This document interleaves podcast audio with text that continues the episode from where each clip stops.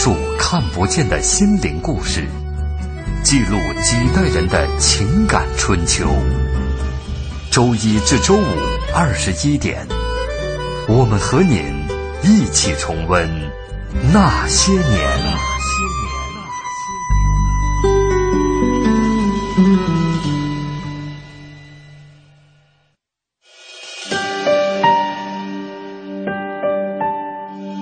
那些年，他们很卑微。说句不好听的，你现在什么都没有了，命也就不值钱了。那些年，他们很无畏。为了胜利，向我开炮！那些年，他们很悲凉。大生，她是不是妓女？是。你爱他吗？真的不爱，真的。我跟他划清界限，从此跟他划清界限了。那些年，他们很顽强。活下去，像牲口一样的活下去，活下去，像牲口一样的活下去。那些年，他们守望幸福。爸，咱这回还有别的幸福吗？哼，只要你好好活着，就能碰到好多好多好多的幸福。我的儿子，你就没事偷着乐吧。岁月流逝，情感永恒。那些年，中国人的情感春秋。春秋。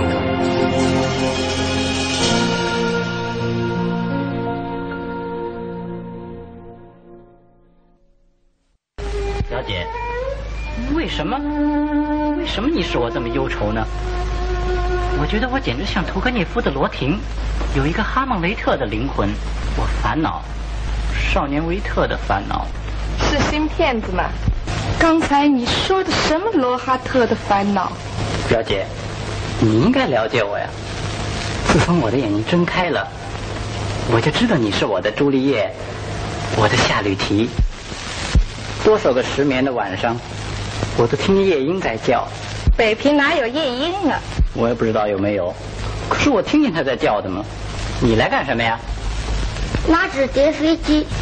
表姐，你为什么老装作不懂我的样子呀？我真不懂你的话吗？表姐，爱情啊，咱们不谈这些了。那些年，记录中国人的情感春秋。大家好，我是小婷。他是荧幕上永不消失的电波，从李连长到决心到萧剑秋，成功塑造了一个又一个经典的形象。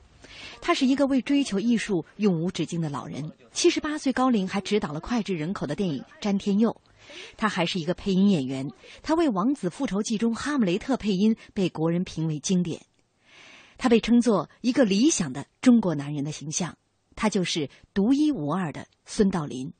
今天，新中国二十二大电影明星，我们来为您讲述孙道临。欢迎您在新浪微博来和我们沟通。您可以在新浪微博检索“经济之声那些年”或者艾特主持人小婷。今天直播间两位嘉宾，一位是朱天伟老师，朱老师您好。你好，守候在收音机旁边的观众朋友、听众朋友，大家好。哎，还有一位刘星老师，刘老师你好。听众朋友好。嗯，刚刚这部这个电影当中的片段，我相信大家一定会非常的陌生啊，因为这是孙道临在一九四八年受到金山的聘请主演的第一部电影《大团圆》这部电影当中的一个片段。其实我今天在看这个电影的时候，我就觉得他已经虽然是第一部电影，特别的自然，而且很俏皮在里面。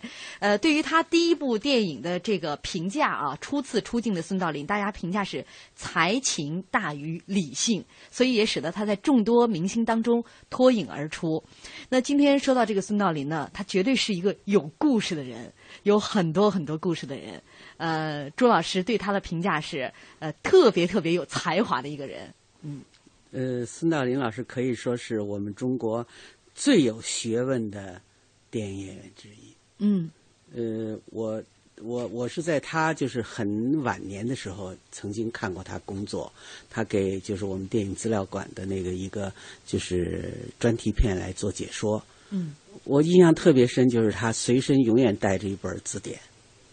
那么大学问的人，永远随身带着一本字典，就可就可想而知，就是这个人的这个治学之严谨呐。嗯，我觉得这也和他就是。从小受到的这个教育有很大的关系。他是出生在一个我们现在说是一个高级知识分子的家庭吧。嗯。他的父亲是一个就是留比利时的一个工程师。嗯。所以对从小就是对孩子们的这个学习啊要求特别严格，而且那个。我今天在这个直播之前，我去特特意查了，就是孙道林老师小时候上的那个学校，嗯，那个叫崇德学校。这个学校呢是一个教会学校，他从那个就是中学这个学校就是用英语教学，所以为什么他的那个英语的功底那么好，是和他小时候受的教育是有关系。他好像配这个译制片的时候。呃，别人就是看这个词儿，他不，他一定要看原版的这个电影。这个孙道临啊，这包括到后来，我们可能会很多观众比较熟悉，他有部电影叫那个《渡江侦察记》。嗯，实际上在渡江在拍摄《渡江侦察记》的前面的时候，他都有一阵儿甚至想就直接就是这个工作呀，就转业成为专职的那个翻译家了。嗯，英文功力非常好。嗯，这就刚才朱老师说，因为小学的时候上的就是这个。呃，用英语来教学的这个教会学校啊，而且他就是在这个就是抗战之前，他就是是一个很追求进步的这么一个，还不能说是青年，实际上是个少大少年。嗯，可是那个时候呢，就加入了就是我们当时的这个就是党的外围组织，就是民先嘛，就是抗日呃抗日先锋队。嗯，加入这个组织，参加这个就是。就是党组织的一些进步的抗救亡的活动啊什么的，而且在抗战前夕，他就是从这个就是民先的这个大家集体加入共产党。我说老实话，我我一直这么多年虽然非常喜欢孙道临老师，但是我也是最近又重读他的这本传记，我才知道他是十六岁的一个少年共产党人。嗯嗯，就好像更增加了几分对他的这个尊敬。你看，人家十六岁都入团，孙道临老师已经入党了。他的这个背景还是一般人还真是不知道。对，而且而且他在抗日的时候，他两次被捕。嗯嗯，两次被捕就是在监狱里面呢，他就是非常的非常的坚定自己的这个。革命理想吧，嗯嗯，他的第一次被放出来呢，纯粹是因为就是他的学校的校长也被捕了，结果这个被这个校长被捕的消息呢，在伦敦的《泰晤士报》上登出来了，就那就来自英国的压力，因为他是个教会学校嘛，嗯，所以就是等于校长被释放了，他们这些学生也都被释放出来了，嗯，等于他就很年轻，他就有过这种经历，嗯，然后呢，就是抗战以后呢，就是。这个他为了要选给自己选择一个学校，当时就是北京已经沦陷了嘛，他就为了不要上一个被日日伪控制的学校，所以他最后选选选择了这个燕燕京大学。嗯，所以就说他从就是从那个时候起就是他这个对自己的这个认定的这个道路非常坚定。嗯，他其实这一段就是被捕入狱的这个两次经历哈，也是影响到了他这个婚姻。呃，当时就说他这个有被捕的经历，所以可能这个就就不太好啊，就是要要要调查。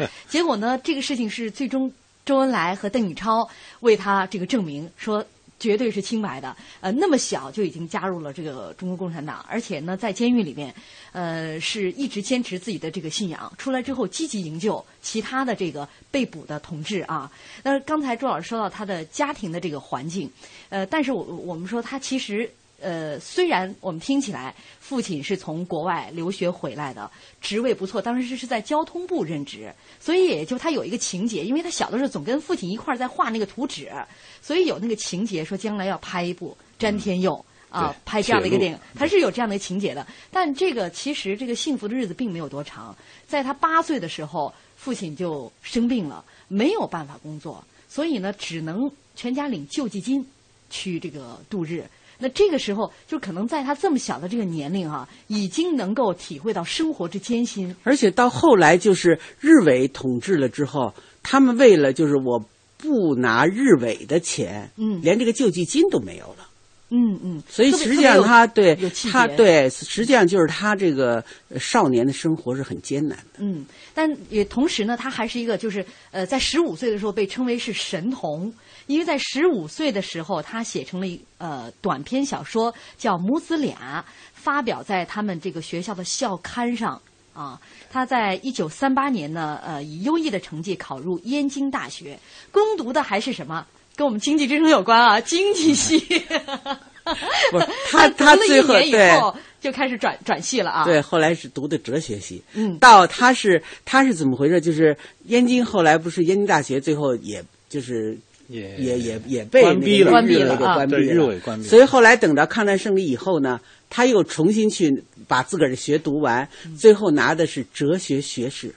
好啊，呃，这么丰富的经历。好，接下来是广告，广告之后继续。爷爷，老师今天又教了一个新的汉字，就是孝顺的孝字。您看这个孝字，老在上，子在下，意思是孩子背着爸爸，孩子照顾老人，就是孝啊。嗯，咱们的汉字啊，不但象形，而且会意。一个孝字。老在上，子在下，是长幼次序。在我们中国文化里啊，有孝心，也有孝行，才是孝啊。讲文明树新风公益广告。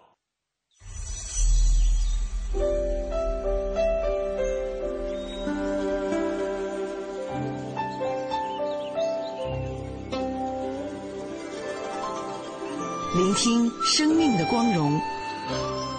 中央人民广播电台经济之声。我是四零后，我的偶像啊，雷锋。偶像，偶像毛主席啊。我是五零毛泽东。很多呀，伟人那些领导人都是偶像。我是六零后，我的偶像是刘晓庆，呃，方舒。我小时候的偶像是杨子荣。草原英雄小姐妹啊，崇拜着呢。潘冬子，这是日本的，日本什么山口百惠。我是七零后的，我的偶像是杨钰莹。嗯，周润发。我是八零后的，然后我的偶像是张学友。我上学时候的偶像是王菲。我喜欢，我喜欢张曼玉。我是九零后的，我的偶像是小沈阳。我的偶像就是韩国明星李敏镐。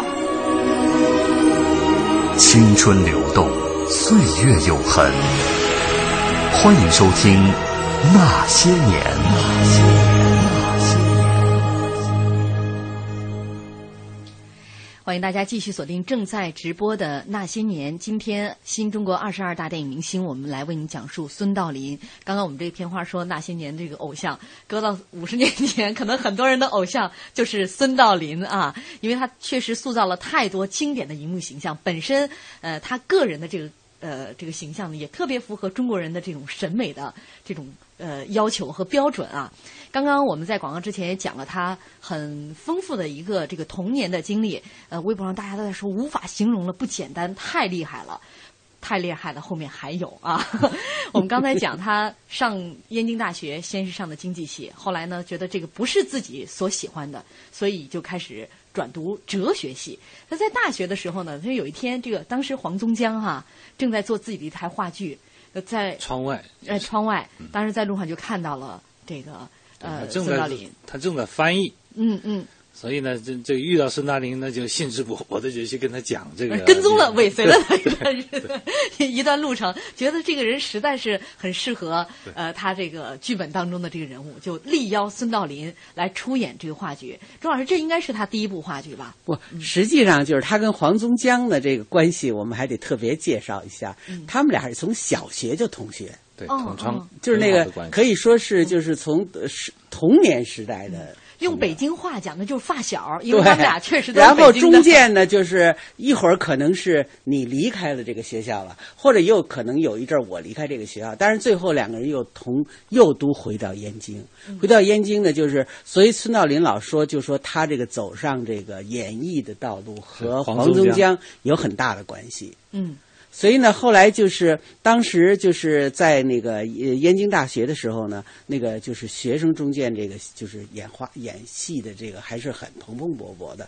就是因为就孙道临自己来讲，他讲他最早看到的这个受到影响的戏剧是什么呢？就是那个崔伟和张瑞芳演的《放下你的鞭子》。嗯，他觉得就是用戏剧可以来就是宣传抗日救亡嘛，对他自己对对他自己，而且那时候那是北京市学联组织的活动，就是他还是一个进步的这么一个活动，所以对他来说是有很大的那个什么的。所以后来呢，他就开始走上话剧舞台。这就是这个孙道临老师，我觉得就是他特别了不起是什么呢？虽然是演戏，但是他那演戏是当学问做的。他为了要演戏，他去学钢琴，他去学那个找外国老师学声乐。而且还得学芭蕾舞，自己练形体。所以后来呢，就是演那个他们演把那个话剧家搬上舞台的时候呢，就是让他演，就是黄宗江提出来，就是要一定要让这个谁孙道临来演。这是一个多么严谨的人呐！就是、对，呃，就是从来没想到我是一个这个并不是科班出身的人哈，那我可能会会有这样一个其他的这种侥幸的这种心理。我们很多人会有会有这样，哦，反正我也不是这种这种他们呃这个一天一天这么学出来的，没想到这么严格要求自己。而且他还是一个就是特别洁身自好的人。嗯，他当时在北京的时候，就是有一个当时有一个很著名的中国旅行剧团嘛，就是唐怀秋先生。为为为首的这么一个剧团，在艺术上是很有成就的。他跟他参加了这个剧团演《茶花女》，但是呢，就是当时就是唐怀秋先生，包括他的那个大女公子，就是特别有名的那个唐怀呃那唐若晶，嗯，都抽鸦片，嗯嗯。但是孙道临跟他们在一起，非常注意自己的这个什么，嗯，所以就是他这个人始终有一有这么一个特点，就是他一方面就是他在这个就是演戏的方面，他。非常的就是对自己的这种像做学问一样的在演戏，同时对于个人的这种品德的这种修炼，嗯，对于自己的这种品，就这个就是一种道德的坚持，嗯，我觉得这也是和他后来就演艺事业达到那么高的成就，这个是有很大的。所以说他是这个中国完美男人的这种 典范和代表，就中国古代这种君子之风啊。而是说君子慎独，你看他无论在跟什么样人在一起，或者他自己在一起啊，自己一个人都会有一个很高的一个标准在要求着自己。对，但是同时呢，他又是一个什么呢？就是在随在我们这个时代里，他又是走在最前面的。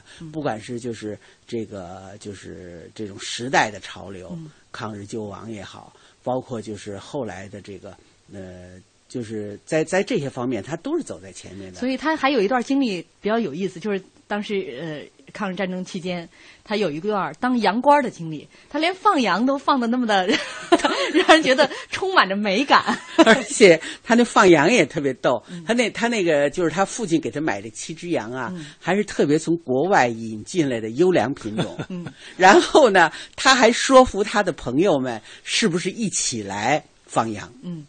那就别人觉得就特别不可理解，但是他呢，就是他他这个放羊呢，一个是放羊，他还要去卖羊奶，嗯，那就当时有很多人生活上有困难的，甚至他知道知道这个人有病，明知道他买不起，嗯，但是他还是要给这些人送粮。那是因为当时是学校关闭了，不是，他是从被从那个就是监监狱里第二次关监狱放出来了。嗯，放出来了以后，他他当时他没他就是没有去，没没有一个合适的地方去那什么，嗯、所以当时他去放羊，所以他的人生经历特别丰富，嗯、居然还有一段去。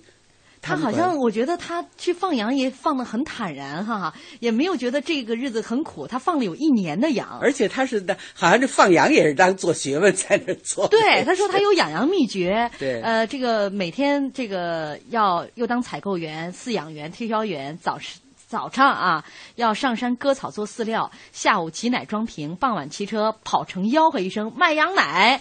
回来呢，就是已经是深夜了，还得洗刷奶瓶，然后与羊共眠，以温顺的心以温顺的心境与羊共舞。说喂料的时候要轻手轻脚，和羊对话的时候也得柔声柔气，挤奶的动作更是温文尔雅。每天还得领着羊群到夕阳下散步，在小溪边为小羊去洗浴，说他这就是他自称的养羊秘诀。所以他这个说他的羊奶卖的特别好，呃，甚至这个黄宗江去他那儿说，每次都得喝三碗才过瘾。所以这中国从他这一段历程中也可以看得出来，孙道临先生啊，从那个时候开始就是以一个君子的大雅的这种态度来对待生活，来对待他所做的一件事情，要求非常的完美。啊，所以后来就是到他们演那个话剧《大团圆》的时候呢，就是他把他就是这一段生活中间的很多经历，嗯，都表现在这个舞台上，呃，表现在舞台上。所以当时这个就是呃，那个他自己回忆，就是金山和张瑞芳来看他们演这个戏的时候，那天他们他们心里还挺挺紧张的，就是说这么两个大明星来看他们演戏哈、嗯。但是他们没有想到的就是，当时就是呃这个呃金山看完他们这个戏后，就跟他们说，要请他们整个就这一班人马，嗯，到上海去，因为金山当时他就是从东北那个呃，咱们上次介绍张瑞芳老师的时候介绍过，就是他不在东北去接收，然后他嗯。在那边拍了很多片子嘛。嗯。后来他回到关内之后呢，他就想在上海组织一个新的电影公司，叫清华影片公司。嗯。他这个清华影片公司的打炮戏，实际上也就拍了一部，嗯。就是这个大团圆。大团圆等于就把这个全班人马嗯。全都给这个接收了也，就是全班人马都给带到上海去了，嗯。就是演这个大团圆。嗯嗯。那这等于是孙道临演的第一部影片嘛。嗯。那在这个大团圆中间呢，就是他演的那个二弟，就那个身份的，就是这个人物的身份和他自己的很多经，就是他经历过的生活，嗯。所以就这个人物塑造的特别成功。嗯。所以后来呢，就是等于就留在上海了。留在上海呢，就是当时就是那个昆仑公司要拍那个就是《乌鸦与麻雀》，嗯。本来就是要请黄宗江演，就是他他后来演的那个就那华先生那个角色，嗯嗯。那角色是一个中学的教员。嗯结果后来就黄宗江说：“我给你们推荐一个人，就把孙道临推荐去了。”结果就这个华先生这个角色，在这个《乌鸦与麻雀》中间是一个特别有光彩的一个一个角色，就是他那个就人物的那个转变的过程啊，非常的复杂和或者也也可以说非常的丰富。就是他一开始还算是一个小知识分子啊，心里边也也在算计着，对，就是房子，对，但是同时呢，就是他就是他又对那些小市民吧，好像也不太看得起。对可是呢，就是生活的这个压迫呢，把这些人等于给挤到这个生活的死角来了。就是你如果不大家团结起来反抗这个，就是这里头这猴子，就是李天骥演的那个角色，你如果不去反对他的话，大家都没有出路。嗯而且他自己呢，又有他自己的一个特别的这么一个受到，就是学校里的这个校反动校长，嗯然后一直到这个最后终于觉醒过来了，就是就是麻雀们还是要团结起来反对这个乌鸦。嗯，孙道临演了很多的知识分子的形象啊，你比如说像呃这个家当中的。然后早春二月当中的，所以说可能一系列知识分子形象怎么能把它演出不同来，这才是见功夫的地方。他还不光是演一系列知识分子，他是什么呢？就是说，他我觉得就是我们呃虽然我自己不懂表演哈，但是我觉得就是他把他自己的这个知识分子的气质，实际上在放到了他所演的各种各样的人物中间。嗯你比方就包括他演的这个《渡江侦察记》里头的这个李连长，嗯他就是一个可以说是一个呃，虽然不是将军吧，但是他是一个儒将。嗯就是在判断所有的事情的时候，他很有智谋的。对，咱们咱们先听一段吧啊，我们听一段这个《杜江侦察记》当中的片段。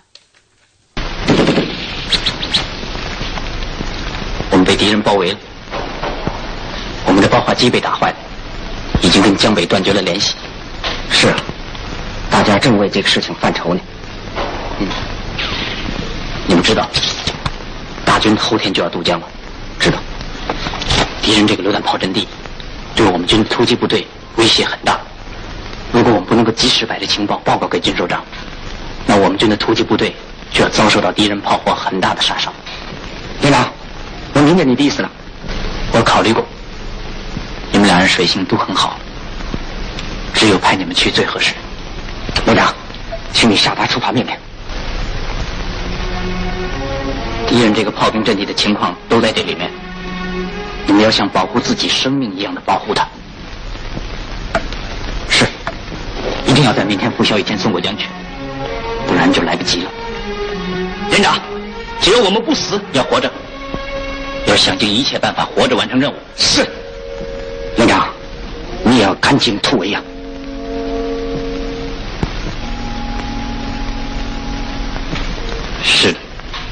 我们一定想办法吐出去。你们记住，把情报送过去以后，对天空打三发红色信号弹。我们准备在江边青龙山、狮子山一带等待你们的信号。我们回答你们的信号是三堆火光。如果没有火光，不，你们会看见。再见，再见。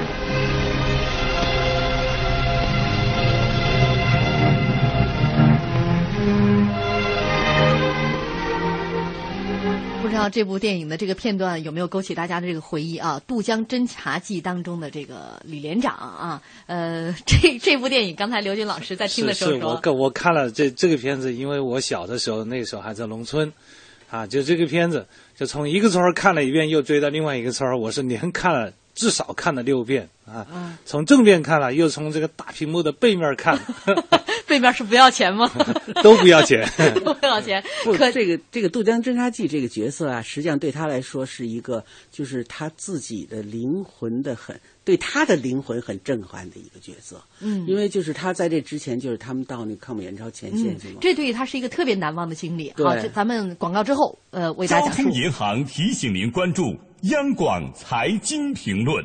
等老板加薪，不如自己加，不如自己加。现在来签约交通银行沃德新金定投组合，自动扣款，智能理财，马上加薪，还可获赠百元话费。详情请致电九五五九交通银行。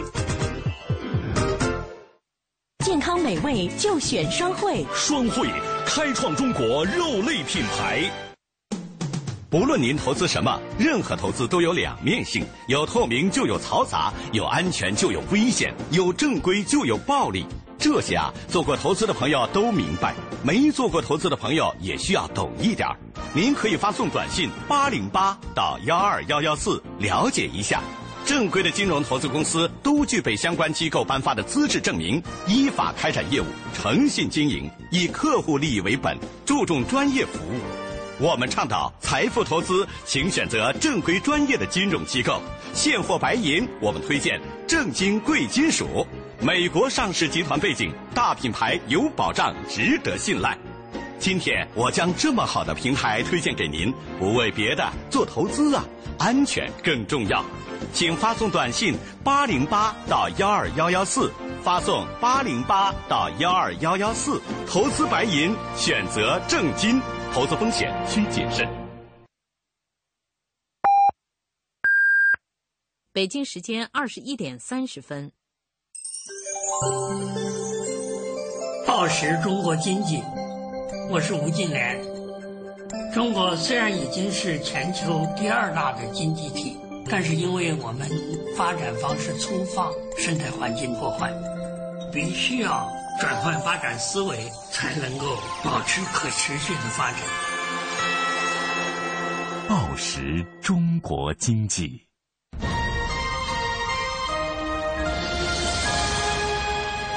经济之声，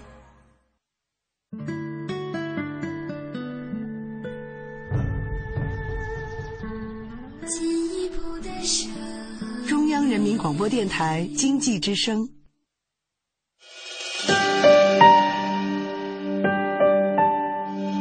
那些年，他们很平凡。人的生命是有限的，可是为人民服务是无限的。我要把有限的生命投入到无限的为人民服务之中去。那些年，他们很伟大。我向主席跟总理保证，八年之内两弹结合成功。那些年，他们很孤独。对不起，我是警察。谁知道？那些年，他们很执着。钱不钱我都不在乎，我就是要个身份。那些年，他们心怀理想。失败并不可怕，害怕失败才真正可怕。我们只有从失败中寻找胜利，在绝望中寻求希望。那些年，他们守望幸福。爸，完这回还有别的幸福吗？只要你好好活着，就能碰到好多好多好多的幸福。我的儿子，你就没事偷着乐吧。岁月流逝，情感永恒。那些年，中国人的情感春秋。春秋。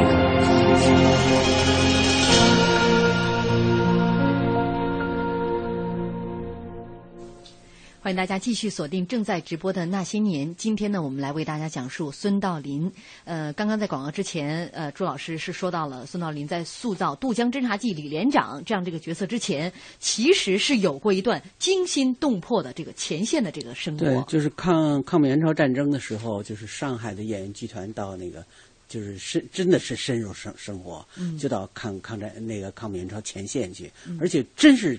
战火纷飞的那个前线，当时呢，就是他们在一起，大家知道，就是那个当时就是呃，就是上海解放的时候，就是山东的文工团的，就是整个的那些人复员到，就是参加到上海电影制片厂，有很多同志，可能现在我们知道，像什么铁牛啊，包括像特别有名的导演赵焕章啊，嗯就是他们这些人都是从那个山东的那个文工团。就是转业到这个上海，对其中有一个范叫范正宇，嗯。也是也是从这个部队文工团，就是到了到了上海的演艺剧团，然后到那个就是呃抗美援朝前线的时候呢，这个老范就是一个领队的吧，就是，嗯。结果就是在战场上这个敌机轰炸的时候，老范牺牲了，这件事儿给孙道临老师这个就是特震动特别大，嗯。就是说我们一起的战友，他牺牲了，我们还活着，我们应该怎么样活下去？嗯，就对他灵魂是很大的一次震动。那是一段真正枪林弹雨的这个生活。对，而且就是自己的同志眼看着他被在敌人的战火下牺牲了，嗯。所以他就是回来以后，就是拍《渡江侦察记》的时候，他就一个是就是老范的这个事儿对他震灵魂的震动特别大，另外还有一个呢，就是说这个在部队的这种深入生活和战士在一起生活，他觉得自己应该加强这个形体的锻炼。嗯。所以大家看，就是在《渡江侦察记》里面，其实有很多很难的这种，就是真是这种军事的指挥员的那些动作。嗯。他不光是一个，就是他要指挥，他还要真正就是他自己还要像一个就是久经沙场的因为他这个人的前侦史是他是新四军嗯。锻炼出来的嘛，就是从新四军然后到解放战争嘛，所以就是说他这个就是这一段经历，他要要用自己的这个把它体现出来。嗯所以他自己把要特别加强自己的这种形体的锻炼，嗯所以这个形象是非常成功的。当时就是在一九五七年，就是文化部文化部发第一次优秀影片奖的时候，他得了一等奖，嗯，就是李连长这个角色。从此也开启了他的这个兵系列哈。对他的就是他演的这个，你看，就是在这个前后吧，就还有一个就是《南岛风云》，他演一个就是部队的，也是一个指挥员吧。然后呢，就是他还有一个特别有名的片子，就是《永不消失的电波》。嗯这《永不消失电波》吧，他是这个，就是说他这个人一开始他是从延安。就这个戏开始就是在延安，他是从延安派到上海去的，就是呃，就是近年来很多人就是在在评论我们的这个就是就是这种地下斗争的戏时候，都以这个人物作为标杆儿。嗯但那这个人物的标杆是什么？用孙道林老师自己的话来说，就是这个人物有一个魂，他的魂是什么呢？就是他的红色的底色，嗯就是他不管他外外就是公开的身份是什么，他的底色是一个共产党员。嗯所以就是你看他那个最典型的动作，就是大家津津乐道的，就是他到上海的第一个动作是坐在小卧车里拿一个地图，嗯就是他走一个地方，他就哦，这就是外面看，哦，在地图上是这个地方，嗯就是完全是那个军事指挥员的那个特色，就一下就表现出来了。嗯所以就是很多人都说，我们现在很多就是这个就是表现地下斗争的那个那个那个作品，把那个把我们的共产党员写的比敌人还那个就是流气呀、嗯什么就那种表面那种东西。可是你看在《永不消逝的电波》里，完全没有这种东嗯西。，咱们听一小段儿啊，这里边的这个台词。你怎么说我喜欢打麻将？我怎么能跟这些人混在一起？这是为了应付我们的社会环境啊！你看王小姐，她熟人多，她这一打岔少了多少麻烦呢？我不会。你不会，也不喜欢，这我都知道。我根本讨厌这种生活，我一点也不习惯。是啊，当初我一个人来上海的时候，我比你还不习惯。我们就愿意跟自己的兄弟姐妹们在一起，而不习惯于单独作战，是吗？嗯。当然了，离开了我们所熟悉的环境，一个人在这儿换上这样一套服装，搞这一套，这对我们说是困难的，也是不习惯的。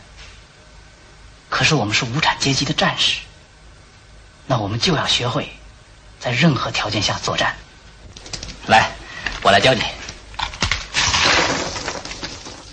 好，刚刚大家听到的就是《永不消失的电波》当中的一个这个片段啊。这个我还补充一点点啊，就是当时这个片子就是受欢迎到什么程度吧？其中有一个小的细节，就是有一次孙道林到一个就是那个他们那个那个那个就是不是他住的地方，到别人一个朋友家去，结果呢，就是他走到那个电梯门口的时候，好多小朋友在那玩，一看他来了，马上都。排排起队来了，然后集体给他朗诵，就是他的最后一句台词：“同志们，永别了，我想念你们。”哎呀，连小孩子都能把这个台词，对我觉得特，我看了这个，我觉得特别感动。就说这个角色之深入人心呐，而且我觉得就是他塑造的这种，就是呃，就是这种类型的革命者的这种这个，还有一个特别有名的就是革命家庭。嗯，革命家庭它是有，也是刚才那个主持人讲，就是这个。呃，永不消失电波是有原型的，就是我们党的一个也是地下斗争的一个英雄李白烈士嘛，他是在就是在这个。呃，解放前夕被国民党杀害的。然后这个革命家庭呢，主要是讲大革命的时候的事儿哈，就是他和那个就是于兰老师演的他的那个。其实我们在之前的介绍于兰的时候，呃，曾经给大家放过这段革命家庭的这个内容。而且这个拍这段戏特别有意思是什么呢？就是大家知道革命家庭也是得那个第一届百花奖的那个就是最佳编剧奖嘛，就是编剧呢是就是他是原著是那个陶成嘛，就是这革命老人陶成嘛，然后就是是下。大演和水华两个人改编的哈，然后就是孙道临在拍这个戏的时候吧，就是他们之间发生了特别有意思的事儿，就是在这个，因为在这个影片中间呢，这个梅青牺牲啊，就是因为就是长期的这种劳累和这个就是这种就是革命者的这种这个艰难的这种生活吧，所以最后他牺牲了。然后呢，这个孙道临就觉得特别不给劲，他就跟夏衍提出来说，应该。他牺牲时候应该念两句什么诗，表现一下他的情怀啊。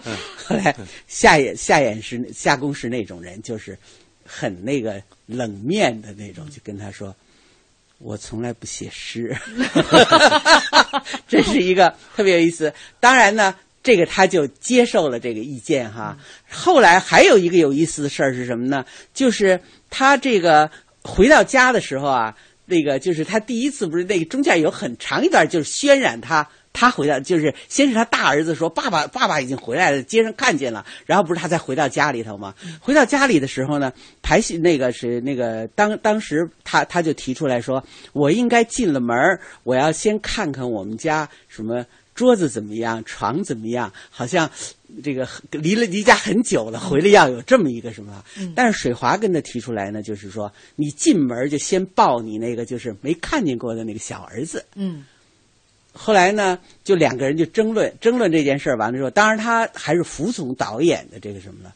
结果等到他晚年的时候，就是经过文文化大革命的时候，不是关在那个农场吗？他回到家以后，他一进门，他就先把他外孙女抱起来了。他当时体会，就这个时候，他才真正的、深深的体会到，就是当初水华导演跟他讲的那个，嗯，就是人的那个情境，那个人的情感、感情。嗯，呃，我们微博上这个踪影全无啊，他说，以后我们就在耳机上打交道吧。对，咱们在耳机上见吧。你听他的点。呃，点画清晰，间隔分明，真像一汪清水。说当年看了孙先生主演的《永不消失的电波》后，我就迷上了无线电。印象最深的还有《都江侦察记》，这个男孩子基本上都爱看这个啊。啊，他还说这个我们今天在微博上放的这个图片，说第二张照片就是《永不消失的电波》里的这个剧照。李霞的台词是：“同志们，永别了，我想念你们。”这台词特别深入人心啊！而且他还有一个特别有意思的事儿是什么呢？就是拍五十一号兵站的时候，那个时候呢，就是其中就是那个，就那小老大离开这个新四军的时候啊，嗯就是要给他找一个知识分子气质的首长。嗯不能把它拍成一个简单的一个，因为给他布置的是城市工作嘛。那时候就想说谁来演这个角色呢？结果斯大林自告奋勇说：“我来演。” 结果只有三分钟的戏。对，呃后来那个导演刘琼特别感动，说：“你说老实话，这是一个基本上是一个大家不一定会记得住的一个配角儿嗯但是孙道林说：“这是我的角色，他他他自己主动申请来演。但是这个人物呢，给大家留下了非常深刻的印象，就是因为他和那个小老大之间是相得益彰的，互相就是互相补充呃两个人的形象。嗯所以可见，就是他这一系列的，就是这种，就是知识分子气质的这种革命者吧，确实是应该说他是塑造的非常。所以说他的兵系列跟一般人的兵系列不一样。刚刚我还跟刘军老师在说，说那时候看看就是其他的这个呃英雄人物正面形象，就是勇啊，就是就是特别勇敢的那一面特别多，但是他就是儒雅、英俊、潇洒的那一面。呃，和和另外那个智谋的那一方面哈，呃，就给大大家带来的是一个完全不一样的一个对，军孙道临人的形象。孙道临先生的这个整个的这个品质里头，他老感觉有一种这种知识分子的这种英气在一以贯之。嗯他不是那种就是呃外表上很刚毅啊，但是他内在很有力量、嗯很有睿智的一个人。嗯，呃，其实说到这个孙道临先生这个饰演的这些角色，有一部戏必须得说，因为他这部戏从少年演到老年，这部戏当中他分别诠释了呃这个三个不同的人物哈。这部戏就是《雷雨》，我们先来听一段。怎么，今天下楼来了？是。病完全好了吗？你应当到楼上去休息。虫儿，嗯，你看你母亲今天的气色怎么样？母亲原来就没有什么病。谁说的？我不在的时候，你常上楼去看你母亲的病吗？傅源，你像有点瘦了似的。矿上罢工的事怎么样了？对了，鲁大海还在门房等着要见您呢。哦，这个人，厂方已经把他开除了。爸爸，这人脑筋很清楚的。我方才跟他谈了一会儿，代表罢工的工人，并不见得就该开除啊。现在一般的青年人，跟工人们谈谈，说两三句不关痛痒、同情的话，好像是一件很时髦的事情。我以为这些人替自己的一群努力，我们是应当同情的，并且我们这样享福，同他们争饭吃，这是不对的，这不是时髦不时髦的事。你知道社会是什么？你读过几本关于社会经济的书啊？我在德国念书的时候，对于这方面，自命比你这种半瓶子醋的社会思想要彻底的多了。爸，我们很多同学都知道了矿上出的事，他们叫我跟这两年他学的很像你了，平儿，到矿上去苦的是你成吗？要做就要做到底啊！是，父亲。四凤，太太的药呢？接好了，送来给太太喝了吗？他刚才送来了，我没有喝。哦，为什么？药呢？到了，我叫四凤给倒了。到了。药还有吗？药罐里还有一点儿，倒了来，我不愿意喝这种苦东西。倒了来。哎，爸，妈不愿意，你何必这样强迫呢？你同你母亲都不知道你们自己的病在哪里。三姨你喝了它，病就会完全好的。老爷，嗯，送到太太那里去。先放这儿吧。不，你最好现在把它喝了吧。我没有病。四凤，你把它拿走。喝了它，不要任性。养了这么大的孩子，我不想喝。虫儿，你把药端到母亲面前去。爸，去。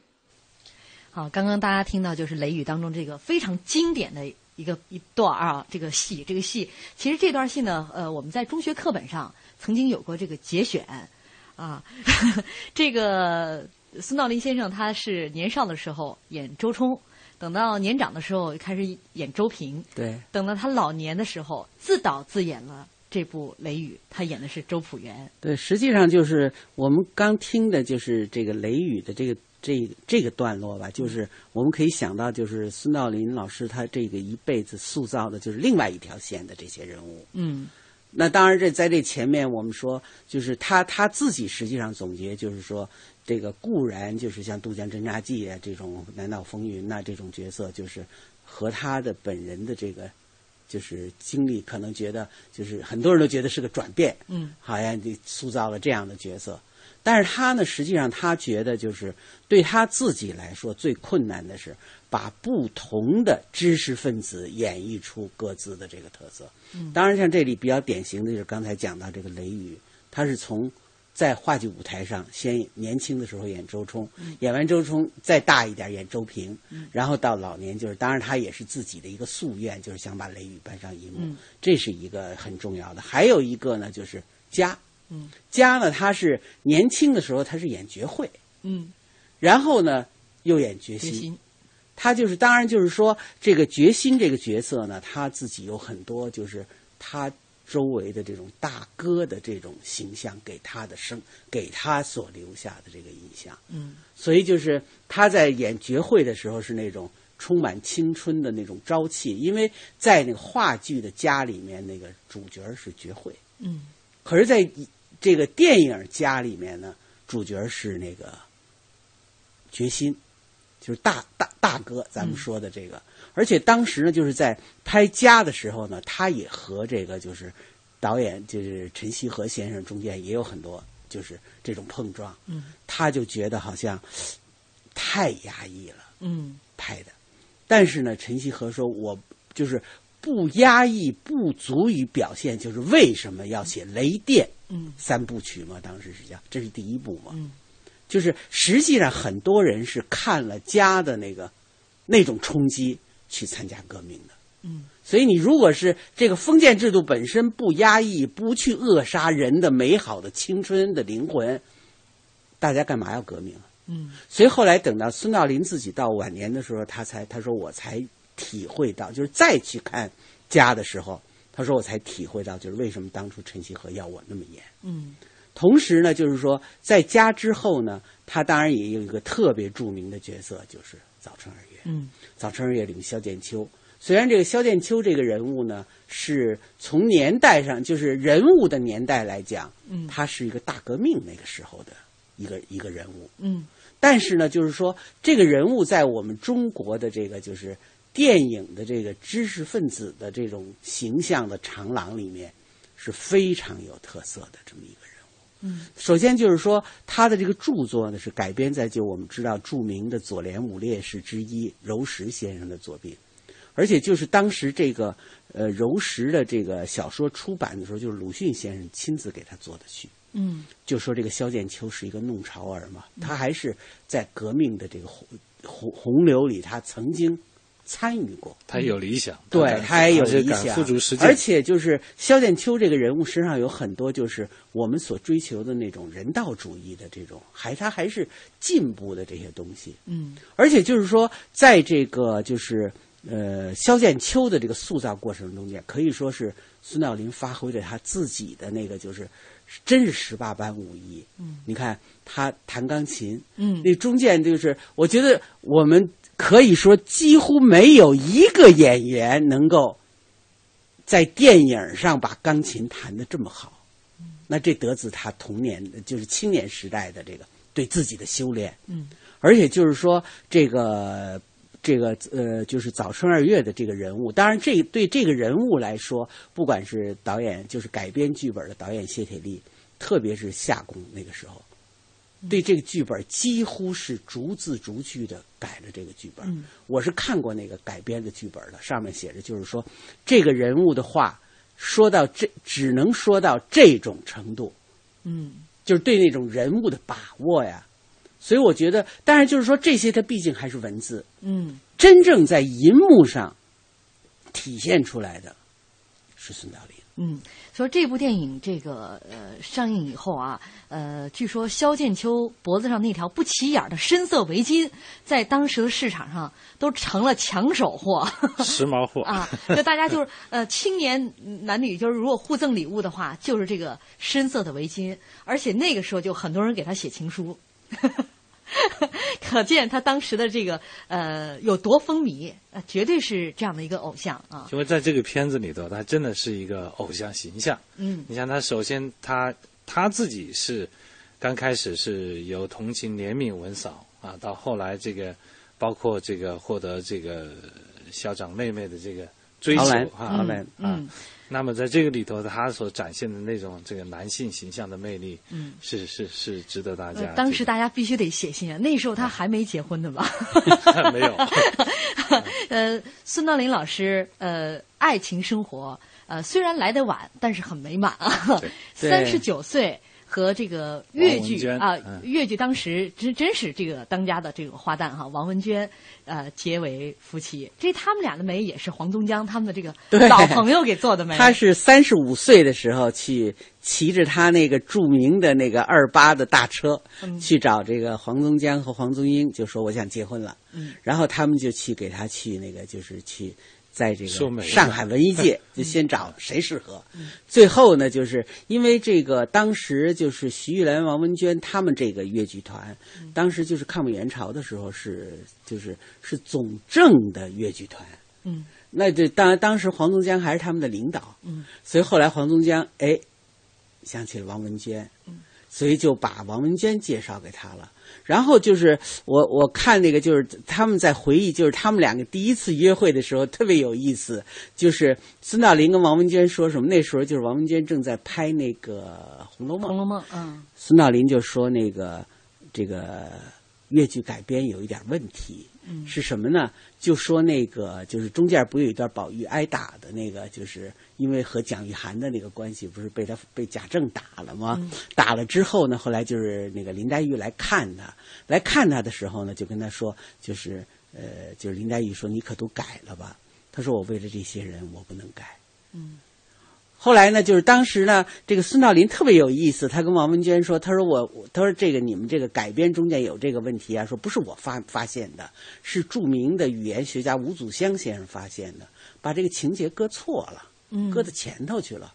他说实际上是应该是就是等于这次是就是宝玉对这个黛玉的一次就是宣言，就是两个人真正的灵魂上的相通。”以后就不会再有两个人之间的这种吵架啊什么的。说可是你们现在呢是改成了，先是表了这个之后，两个人中间仍然有这个就是闹小性子啊什么的。嗯。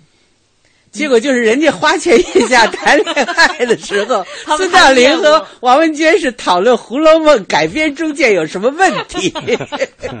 难怪他到三十 三十九岁才结婚呢。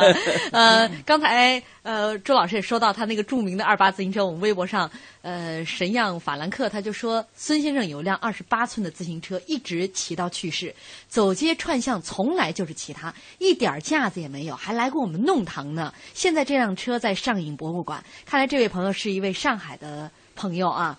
呃，其实说到这个孙道临平时生活当中的这个呃没有架子啊，我我看到当时在拍詹天佑的时候。